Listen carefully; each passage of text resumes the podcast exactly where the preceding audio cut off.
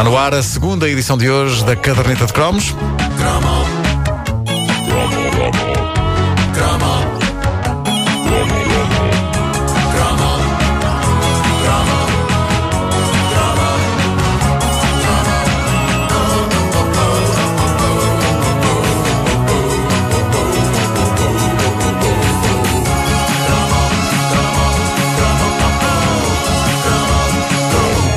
Uma instituição clássica que parece existir desde sempre neste país e que é praticamente património nacional ao nível da Torre de Belém ou do Mosteiro dos Jerónimos é a farinha.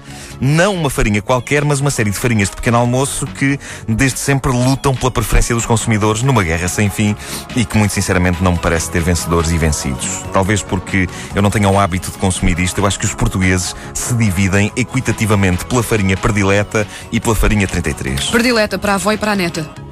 Exatamente. Epá, que belo A slogan. minha preferida. Se isto fosse um país mais agressivo e de não tão brandos costumes, estas duas marcas podiam ser a Coca-Cola e a Pepsi da indústria das farinhas para o leite.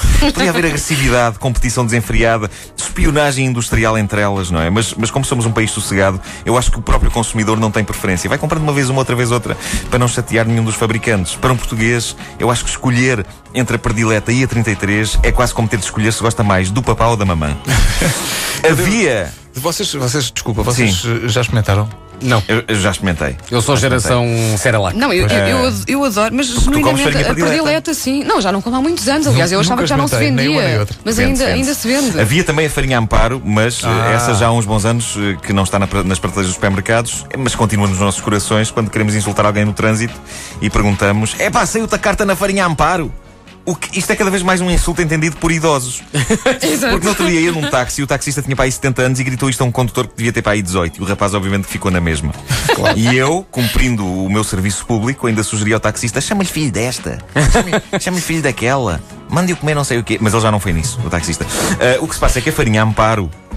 Tal como a 33 e a predileta trazia brindes dentro. Sim. Agora, não há razão para ficarem entusiasmados, porque não eram grandes pingardas. Ai, desculpa, eu- desculpa, eram, eram chávenas, copos, mas tudo de brincar, de plástico, tão giro. Minúsculo! É- Aquilo estava ao, bonito. ao nível dos brindes clássicos do Bolo Rei e, eh, tal como acontecia com os brindes do Bolo Rei, uma criança queria desesperadamente descobri-los, porque mantinha a esperança de que saísse uma coisa espetacular, mas nunca saía. Nunca! Isso Mas- dizes tu porque és, não- és rapaz e não fazias o conjunto Ah, dos exato, copos exato. para dar o leitinho às bonecas. O serviço de chá. Ah, pois é. Mas, por exemplo, no, no Aquilo Bolo Rei, epá, eu no Bolo Rei mantinha sempre essa chama de esperança. E depois era aquele clássico momento em que depois de estraçalhar o bolo todo dizia Viva! Viva! Saiu um- uma miniatura de uma ferradura.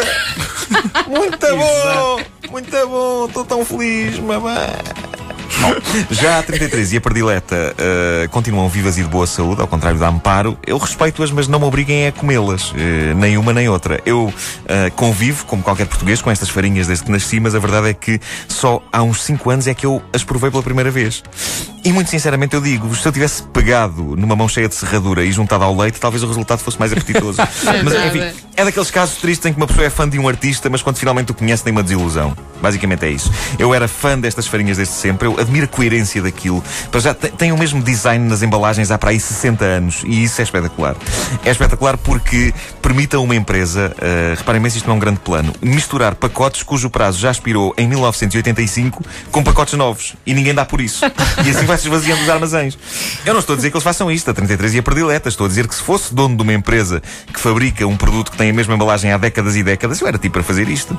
E as pessoas, ai que gira, a embalagem continua a ser a mesma. E o conteúdo também. Ah, a farinha 33, de certa forma, era um pouco mais Foi agressiva. o teu riso maquiavélico, não foi? Foi o meu riso maquiavélico. Tudo o que eu consigo fazer a esta hora, em termos de riso maquiavélico. Eu só a partir das 3 da tarde é que consigo tecer planos de conquista do planeta. Antes disso não vale a pena, porque o meu riso maquiavélico é isto. Ah, mas a, a farinha 33 era um pouco mais agressiva que a predileta. A predileta tinha uma menina sorridente na caixa. Uma menina na cozinha com a Ivo, com a Ivo, com a idosa avó. sim. Isto é mistura de Era a avó Ivone. Ah, com a avó em segundo plano. É, e era um quadro familiar caloroso, não é? Já a Farinha 33 tinha um atleta musculado na caixa. E eu suponho que isso fizesse da Farinha 33 uma opção mais máscula, não é? Ah, um, um homem, um homem queria ser como o atleta da caixa. Já foi isso. Por isso é ficam, claro, essas coisas ficam impressas na mente de uma pessoa. Ah, o homem queria ser o atleta da caixa e por isso estava disposto a enfardar aquilo. Ah, a grande surpresa do universo farináceo, quanto a mim, foi a inesperada reviravolta reviravolta que a farinha 33 deu à embalagem, já que a dada altura decidiu, tal como a predileta, pôr uma menina na caixa. Mas, uh, por, menor, por menor notável, aparece em pequenino uma caixa antiga da farinha 33 com o atleta musculado. Eu considero isto fascinante. Uh, o universo meta das farinhas. Bom, mas vistas bem as coisas, uh, há um passo surpreendente dos senhores da 33 no sentido de combater a predileta com as suas próprias armas. Já viram quanta idosa pitósga não levou a 33 julgando que era a predileta? É que tem a menina! Uh, a predileta, por seu lado, sempre foi, uh, uh, já de origem, mais atrevida. Chamar-se predileta deve ter sido uma coisa descaradíssima quando a farinha foi posta à venda. Ainda ninguém a tinha provado. Por seu lado, a 33 tem um nome mais abstrato e dúbio. Sim, senhor, que por um lado significa o famoso número que os médicos costumavam pedir ao paciente que dissesse quando estavam a auscultar, não é? Diga 33. Ah, é verdade. É, isso sempre é achei antigo, parvo. sim. Sempre achei isso parvo. Por outra, é a idade de Cristo, o que talvez implantasse na mente do consumidor a ideia de que a farinha era tão boa que até acordava um morto. Enfim, a farinha predileta ah, tinha uma rima. Nós falámos há pouco da rima. Ah, quanto a mim, ah, que estive a estudar a fundo esta temática das farinhas, o que uma pessoa faz para ganhar a vida, uma rima publicitária que estava incompleta, Wanda. Tu disseste só parte dela. Sim, para a avó e Ah, para a neta, é do que me lembro. eles, a rima dizia, o anúncio da imprensa dizia: farinha predileta é para a avó, para a neta e também para o atleta. Ah, me lembro. A avó e a neta já estavam na caixa da predileta, o atleta estava na outra caixa. Lá está, eu não queria nada com o atleta, eu queria. Entretanto, A reza, avó e a neta. Exato. reza um mito urbano que, se uma pessoa misturasse predileta e 33 no mesmo prato e juntasse leite, ocorreria uma grande explosão capaz de destruir uma cozinha inteira. Na verdade, acabei de inventar este mito urbano agora. Mas vamos concordar que não é nada mau. Por acaso é um bom É muito bom. Eu, é para espalhem. Opa, agora olha. comi um pratinho de, de farinha predileta ao pequeno almoço. Não, mas aqui são, isto são, isto são as farinhas mesmo lá, do- lá, lá do antigamente. Sim, claro que sim, sim. claro que sim, mas, mas passando pela nossa vida também havia a pensal.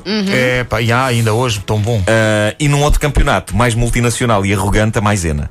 Mas a Maisena estava lá em cima. Ah, mas Maisena Neste também um, gosto. neste um, Era outra onda, positivo claro, claro. e Cerelac. Cerelac. Lá, comia às colheres o pó. farinha predileta com uma casquinha de limão. Epá, é uma maravilha, experimentem. Não, não, eu, eu de defendo penso. sabor. Eu defendo pensal, mas feita de tal maneira grosso que. eh, Ai, que horror, sim, sim, fica de pé. É betão. Que a colher fica de pé. Sim, é como se deve comer a pensal. E que tem alguns bocadinhos ainda de, de Em pó.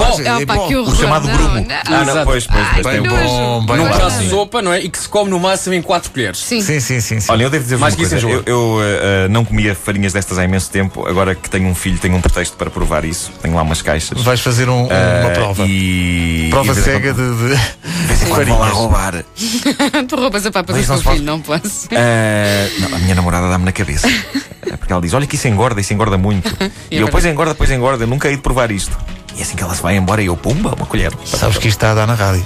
Ah, mas ela está a dormir esta. Ah, então também tem. Se a gente falar abaixo, ela não ouve. não.